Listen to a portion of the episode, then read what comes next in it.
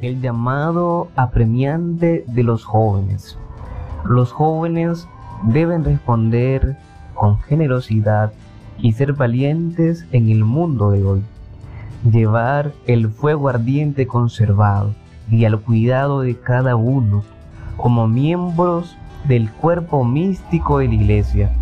Dios no llamó a los grandes y a estimados, sino a un joven como Jeremías.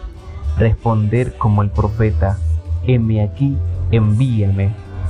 La iglesia confía en ustedes y deposita su confianza.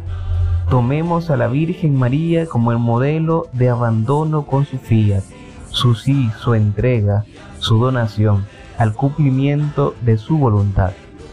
En ella encontraremos el consuelo y la fortaleza de seguir adelante.